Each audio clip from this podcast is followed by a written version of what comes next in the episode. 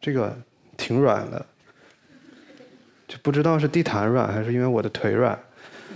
就是今天下午开始，然后工作人员就一直给我发微信，然后催我早点过来。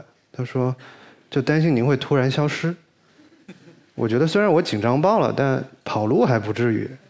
嗯，嗯，大家好，我叫匡福，然后目前在做一些漫画的事情。呃，我觉得我是作为一个公号作者被邀请到这里来的，但是呢，事实上算到今天，我的公号已经四十五天没有更新了。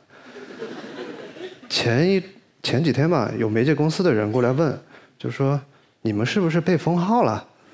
其实没有，那就没有。也会有读者在后台 非常语重心长的留言，就一个小姑娘的头像，她说更新吧，我快老了。就看完非常愧疚，非常那个唏嘘，但快了，就很快就更新了。我这个演讲的题目叫“怎么就突然做起漫画了”。啊，要说起这件事情的开始呢，事情需要回到二零一七年的春天。二零一七年三月，国家颁布了一条非常严苛的政策：北京购房资格调整，非经济人士纳税从连续五年改为连续六十个月，购房资格从严。这对我来讲导致了两件事情：一，我买不了房了；第二，我的手上突然有了一大笔闲钱，我就想。哇塞！我可以有好长一段时间不工作，然后在没有收入的情况下还可以继续生活下去，就当时觉得特别兴奋。然后呢，我就同时找到了我当时也在同家公司组里的同事刘畅，我在唆使他，要不我们一块做点什么事儿吧？就是可能有一段时间没有收入，你可以吗？刘畅说：“我有老公。”我想他的意思可能就是。可以，对，然后 我们就商量了一下，决定一起开始做漫画了，啊，做一做漫画。那做漫画的第一步呢，就我们有步骤有方法嘛。做漫画的第一步想得很清楚，学画画。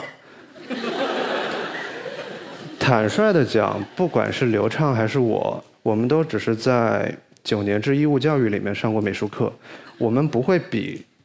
任何一个普通正常的成年人画得更好。当时我就在网上搜各种培训班啊什么之类的，找了一堆，然后呢就找到一个环境很好的油画班，然后决定就报了那个。油画很酷嘛，嗯，然后报了之后，嗯，就去呗。老师呢会挑一些名家的作品让学员去临摹，当然你也可以选择自己想画的东西发给老师，提前发就好。那我就把我想画的东西发给老师了。老师当时的反应是：“这特么是什么？”我就解释了一下：“我明天想画的，拜托老师了。”老师想画什么？又追问了一遍。啊，我又发了一遍。老师很抗拒，但我就苦苦哀求嘛。然后 不管怎么说，我还是画了。就这个过程还挺顺利的，老师还夸我有天赋。而且到最后还非常大度的把我的作品和其他学院的作品摆到了一起，就其乐融融，对吧？嗯，就因为第一节课很顺利嘛，然后就我就渐入佳境了，然后就开始自己的创作，接下来就画了一个痰盂，嗯，然后老师又问我这特么又是什么？我还反思了一下。我觉得这大概表达了一种，就有一个痰盂，有一天突然发现自己原来不是花瓶的沮丧感。这大概就是我经常会有的那种心情啊什么的。嗯。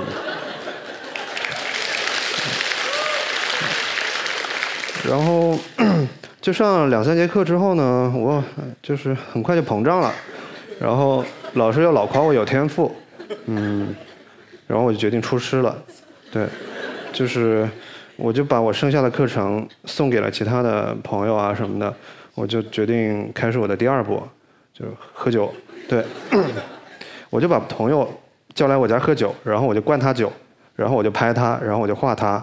对，我记得那一天其实挺热的。对我呢，我那个朋友就梳着非常精致和完整的刘海来到我家，但因为我抠门嘛，我不开空调，导致他最后就热的只能把头发刘海往上梳，就造成了一个非常萧瑟的那种场面。我说：“哎，你秃头啊？”他说：“那是美人尖。”我说：“你那是秃头。”他说：“少废话，画。”那我就那天晚上画了好多，对，就都在画他不同的形体啊、姿态啊什么的，然后也试着同样的形体换不同的表情，然后呢，也试着把人加在不同的环境里头。你看豪车，也试试加一些对白。我做了各种各样的尝试，然后我就把这些尝试都拿给刘畅畅仔看，他说：“嗯，差不多了，我们开始吧。”然后呢就开始了，我就开始写一些小段落，然后一些以及一些稍微完整一点的故事，然后刘畅呢就注册了一个公众号，叫做匡扶摇，啊，我们就开始在上面发我们的就是稍微能看一点的作品，啊，记得当时我们对这个画面的要求呢是，不至于引起观者强烈生理不适就可以了，啊，但是后来比如说到今天啊，就反思还是有些没有做到。当时也会偷懒了，比如说有一些那个脚本文字内容，我觉得不值得专门一画，我就会直接把草稿发出来。但好像就有一部分那个读者还挺喜欢。然后我也画了很多我的朋友吧，就我请他们吃饭，然后呢要求他们摆我要的动作和姿态，他们也不关心我给他们写了什么样的台词，就是反正就很配合啊，就觉得很有趣。然后有的时候就比如说画了快一年、一年多到现在啊，就很多。就我人脉已经耗尽了，就会重复嘛。对，就你看这是同一个人，有的时候呢就画的很精英，有的时候就画一个猪鼻子上去，这也是同一个人。有的时候就画成那个秃头的猥琐男，有的时候就加上胡渣和这个浓密的头发。对，我们做的漫画其实一开始都是在新媒体上发出来，包括到现在也是啊。做新媒体就得学习追热点嘛。最早追热点呢，是刘畅就是提醒我，去年几月我忘了，就他说你去看一下那个很火的电视剧叫《人民的名义》，你画一期李达康书记吧。我说哦好，然后我就去看了十几集，画倒是画了，就是最后糊里糊涂呢，反正就画成了一个格斗漫画，就是李达康书记的头加上这个神奇宝贝超梦的这个身子，然后还有一些你看必杀技。高兴光波，非常酷的一招。对，其实我那个那段时间画了挺多的武侠啊、格斗啊什么之类的，就是自己过瘾嘛。但是就没人看。对，即便我在已经有过几篇稍微有影响力的作品之后，有了一些读者之后，再发武侠还是没人看。然后有读者会在后台留言说：“求求你了，别画武侠了吧。”我说不。那个时候其实有一个。类似采访体的漫画叫《回答不了》系列，其实在网上已经比较受欢迎了。按照其他朋友的那个说法，是我应该乘胜追击，多画几篇那个。然后呢，我紧接着又画了两篇武侠。我记得刘畅在我最后一篇武侠的那个开头写了一段引言：“朋友们，让我们一起见证这个公号的自取灭灭亡吧。”就非常准确。画完这几篇武侠之后，其实呢，我也就过瘾了。我就开始尝试画一些，呃，我过去所不了解的人，然后试着试着去表现他们，试着去呈现他们的处境。然后呢，我画了一些老人了，然后也画过就是外来务工者，然后也画过理理发店老板，画过通信工程师，然后也画过一堆作家和猫，嗯，还画过一个科幻，然后当然有时候也捏橡皮泥了。就是在比较长的这个所谓的创作的过程中吧，很多时候都会失去感觉啊，就是你不知道你那个东西到底好还是不好。这个时候呢，我就会把东西拿给刘畅看，但刘畅有时候出于安慰我或者是想催促我快点写完的心态，就也不会跟我说实话。所以呢，我就会结合他的语言评价加上他的表情一起来判断他的真实反馈。就比如说，如果是这个表情说还可以，那就是还可以。如果是这个表情说还可以，那就是别作了，赶紧写完吧，啊！如果是这个表情说挺好的，那可能真的是挺好的。如果是这个表情呢，注意很微妙，跟刚刚其实有区别，对。如果是这个表情说挺好的，那可能就是好是挺好的，但是看着挺累的啊，就就就这个意思。然后这样的那些表情啊、口头评价、反馈啊，其实有各种排列组合。因为相处了很久了嘛，所以基本上我都能判断出来。对，啊，就说到我们现在目前在做的这件事情呢，我和刘畅还是有一个那个自己冷静的判断吧，就是和那些画画、画漫画画了很多年的那些朋友比，我们其实非常简陋，然后就非常糟糕。有时候碰到他们都不好意思说自己是做漫画的，对。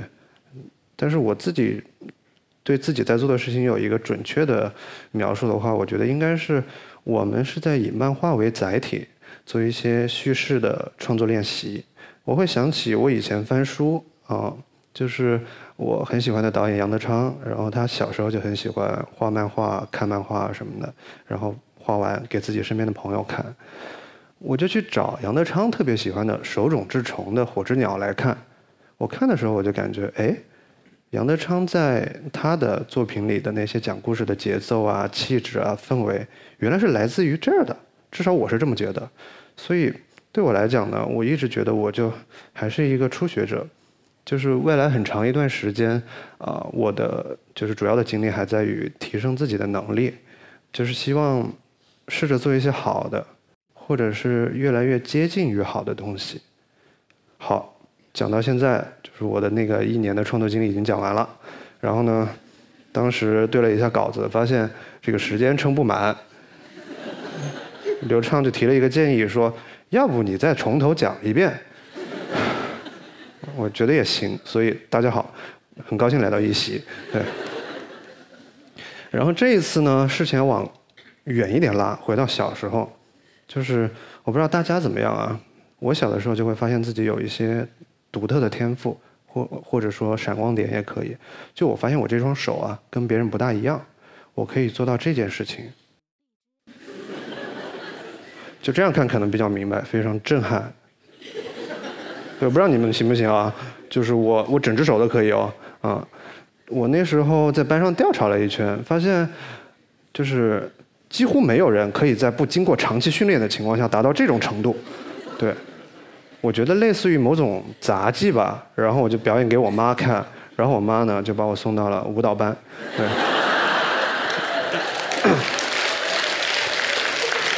就，嗯，别看我现在这个非常稳重，对吧？文静的样子，但是小的时候我其实也跳过民族舞，然后也跳过那个拉丁舞啊什么的，就反正就是那种，对吧？然后也因为经常要登台表演嘛，就是发型就常年被剃成这个样子，就是注意看，非常的深沉，痛苦，很痛苦。注意看，我觉得可能是因为这种痛苦的童年吧，就是我很小就形成了一种看世界的苍凉的眼光。对，就是我记得那个我们小时候搬家，然后搬到新家，我爸妈就很喜欢他们那个他们卧室的吊灯。大概是这个样子，比这个好看。然后我爸就会看着那个吊灯说：“嗯，真好看，既像两片叶子，又像个嘴唇。”我当时就说：“嘴唇啊，分两半哎。”父母的卧室你知道吧？然后我爸就很生气，瞪着我：“你看事情怎么这么阴暗？”也可能是因为童年的发型一直受掌控吧。就长大获得了自由之后呢，就开始疯狂报复性的留长发，对，就是各种留长发。然后有时候看到朋友圈哪个。就哪个朋友留的刘海好看，我也会剪一个。赶紧把这张图关掉，嗯，对。然后就有一些认识很早的朋友看到我那个样子呢，就会给我很关心的发微信，然后就会问我：“你是不是神经了啊？你还好吧？没有抑郁吧？我看你朋友圈，觉得你会是下一个自杀的朋友。其实我很冷静，对吧？就很冷静。我记得那时候刘畅的妈妈想要加我的微信。”然后被刘畅制止了。他说：“哦，不要加匡扶，他好神经的。”反正我反思了一下吧，就是作为一个我这样文静的人，怎么会被人说神经？我反思的结果是，可能跟工作有关吧。就是虽然我有那样的刘海，但其实我是一个工作非常认真的人。就是工作呢很忙，然后也没有时间出去玩，精力也不够。所以呢，很多时候只能在一些自己能控制到的地方去做一些发泄。比如说，有时候做 PPT，然后卡了，然后我就会做这样的事情，就消遣自己。注意，最终这个轮转速度终于和移动距离完美匹配了哦。就是我不知道你们能看清楚吗？对，完美匹配了。对，也不是说这个工作 全无好处吧。我觉得工作还是会让人成长。说回做漫画这件事情，我呢不会画画，然后其实呢也不会 PS，就是排版就很成问题。但我们是职场人士嘛，我们就用职场办公软件去解决这些东西，全都是用 PPT 排的。对，直到现在也是。你这样看其实还可以吧。再说回工作带来的那种压抑感吧，就是其实我觉得劳累啊、辛苦啊都还没什么，我觉得也还好。但重要呢就是自己会有些遗憾吧。在你在上班的过程中呢，你会有一种幻觉，我不知道大家会不会有，我是有了。就你总觉得你自己身上还有一些天赋，还有一些才能没有被开采出来，没有被激发出来。工作当然会激发你的才能或者开采你的潜力，但对我来讲没有开发出我自己最想开采的那部分那部分潜力，所以就变得非常扭曲。然后记得有一次，就反正听歌吧，其实也是一首老歌，但是那次听特别有感触，百感交集。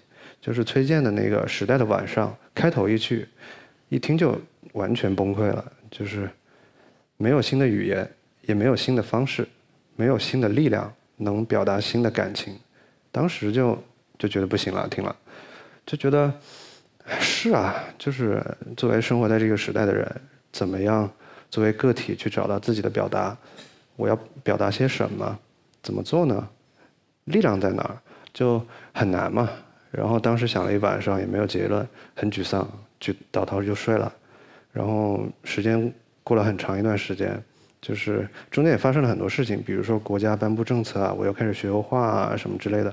直到有一天我去找刘畅的路上，突然有另外一首歌，就是浮现，就是歌词浮现在我的脑海中，就其实很很少想到那首歌了。大风车啊，吱溜溜的转，这里的风景啊真好看，天好看，地好看，还有一群可爱的小伙伴。我当时见到刘畅，我就跟他说，我要回老家，我要去找我的小伙伴。我觉得我得找到一种，就以前找回一种以前纯真的看事情的视角，我得找回那种东西。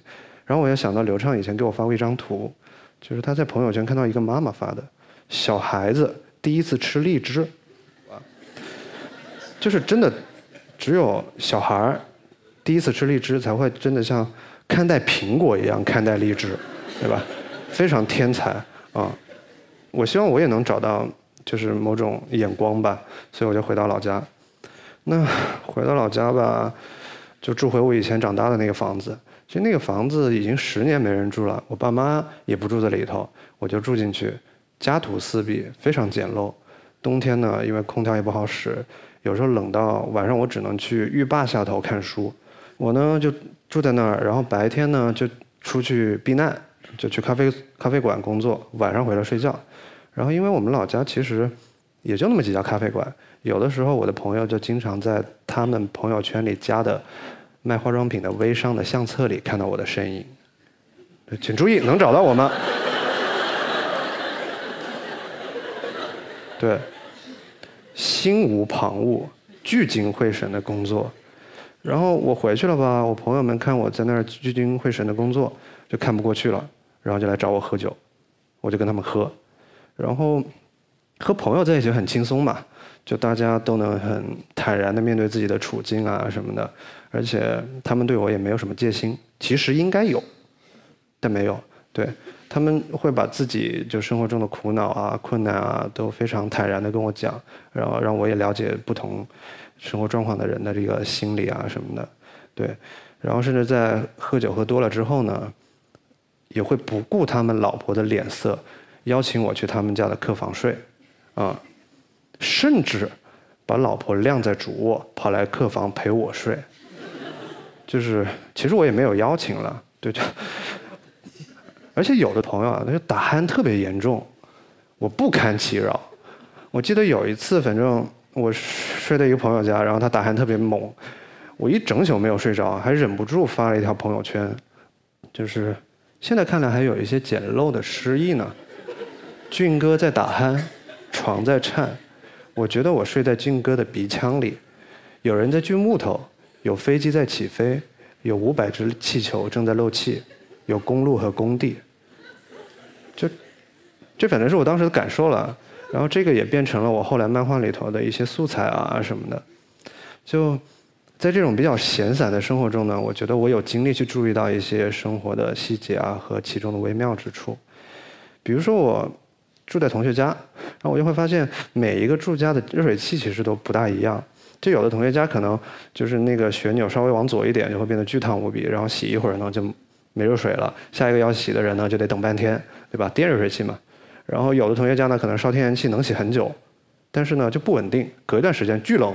然后再隔一段时间巨热，对，就就它会有这样的东西。我当时正在写一个关于爱情的那个，就是一个故事啊，或者是一个东西，一个漫画。我就是在想，有一些细节怎么能用进去？就打比说，有一对情侣，这个男孩和女孩。这个男孩呢，暂时可能嗯经济条件不是特别好，然后呢也没有办法给这个女孩买特别贵的礼物。对，那怎么把这些东西放进来呢？对，我就就就在想嘛。然后后来就想到，哎，也许这两个人就租住在一个逼仄的一居室里头，他们家的热水器刚好也有这种每隔一段时间巨烫一下的这种毛病，啊，然后呢，这个男孩自己在洗澡的时候摸索出来，哎，这个热水器好像是每隔四十秒左右就会巨烫一次。那当女孩进去洗澡的时候，他就会在外面看着时间，每隔四十秒叫那个女生一声，他就会这么做。那比如说再加一点细节。就是女孩冬天进去洗澡会把棉拖鞋放在外面，穿里面的凉拖嘛，对吧？男孩呢就会顺手或者顺脚就把这个拖鞋拖鞋调个顺序。那女孩裹着浴巾出来的时候就可以直接踩进去，这是女孩可能都不会发现的一个细节，但是这个男孩愿意做。我回过头来想，这个男孩其实真正的心理那个是什么呢？他可能就是非常内疚。我觉得。这个女孩跟我在一起，然后我觉得她值得更好的生活，只是我暂时没有办法就给她那么好的生活，我就想尽办法想要对她好，一切细节啊什么的，即便她不能发现，这就是这个男孩的心理，我觉得。然后，与其我把这些话直接说出来，我不如用用上面那些细节去表现，嗯。然后呢，就比如说这个女孩这边又怎么着呢？就女孩这边，我也是在同学家洗澡的时候有的一个灵感。就是我在同学家洗澡，就发现他们家那个沐浴露啊、洗发水啊，我都不是特别能认清楚，因为他们可能都是微商代购买的日本产品啊，或者是韩国的啊什么的，分不清楚。有的时候我以为是洗发露的东西，我一挤出来特别稀啊，然后挤出来的洗发露特别稀这一点，反正就让我想到很多酒店里头或者是饭店里头，它那个洗手液里面会兑水嘛，就就给客人用，其实也能洗，对吧？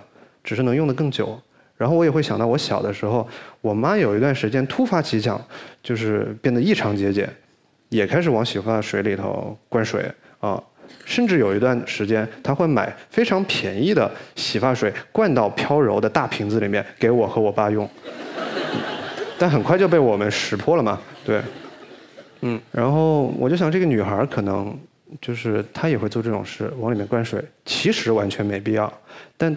她可能她妈妈小的时候也做过这样的事情，她就会觉得这可能就是一件有仪式感的事情。就是当我踏踏实实决定跟这个人认真在一起的时候，我可以做很多事。就是这可能是她的心理，对。然后我觉得这些细节会让，比如说一对人物丰满，或者是有更多的细节，会让更多的人的那个情感找到那个实在的落落脚点。然后就比如说另外一个细节，也是我睡同学家，我住客房嘛。然后他们是主卧，我就会发现客房的枕头和主卧的枕头其实不一样，对吧？主卧会更好啊，主人自己睡嘛，这很正常。但是呢，我就设想，如果有一对夫妻，丈夫有一天突然发现，哎，老婆的枕头跟我不一样，明显好很多，我不知道，这个就会变得很微妙。就是其实老婆买了可以告诉他嘛，或者什么之类的，但是他是自己发现的，这个就处境就会有点区别。我觉得呢，对生活的这些观察和思考，就可以得到很多细细节，而细节可以就表达人物的处境嘛。然后我自己也在琢磨和摸索学习怎么样去表达，或者是就是趋势啊什么的。我会看很多梗概了，自己也试着学习写大纲啊什么的。就我会发现一件事情，就是有一些非常好的作品和一些非常差的作品，他们的梗概其实差不多，几乎是一样的。你细致去想呢，就是说，我觉得观众或者是读者其实很难被梗概打动，更多的时候呢，我们是被藏在梗概下头那些丰富的细节所打动的。当然，结构也很重要了。